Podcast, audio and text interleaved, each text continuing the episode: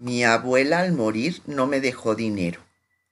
El dinero como tal nunca le gustó a mi abuela, temiendo que desarticulara o dispersara más que cerrara círculos de felicidad. Mi abuela al morir entonces me dejó un pedazo de tierra. Ella me enseñó de chica a amar los cerros y el color de los limones cuando se echaba el sol. A esa hora me hablaba de García Lorca me contaba del amor de Federico por los dorados de la tarde. Y al enseñarme de la hermosura del valle, me habló de la perpetuidad de la tierra. Entonces oí de sus labios por primera vez la palabra pertenencia.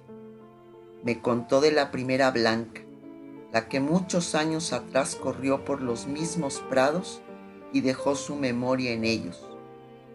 Fue entonces también que me habló de las raíces, de cómo el dinero y las raíces se encuentran raramente entre sí, que lo primero disloca, lo segundo sujeta.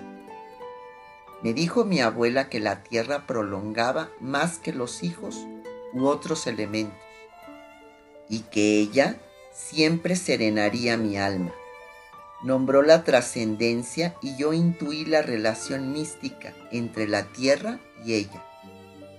De todos los terrenos que dividió, éramos varios los nietos, eligió el más hermoso para mí. Nadie se enteró de esto, pues ella no lo avisó en vida. Al leer el testamento, yo supe por qué ese era el mío. Solo desde allí los cerros se encerraban por los cuatro costados, y esos muros de árboles y piedra, lejos de ahogar, me protegían. No fue inocente la elección de mi abuela.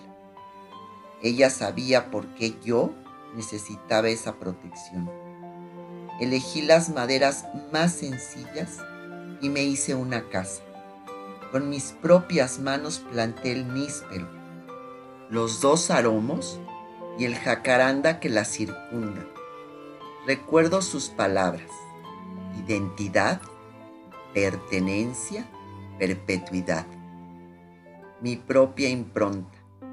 Es el único lugar de cuantos he tenido y vivido que he podido llamar mi casa.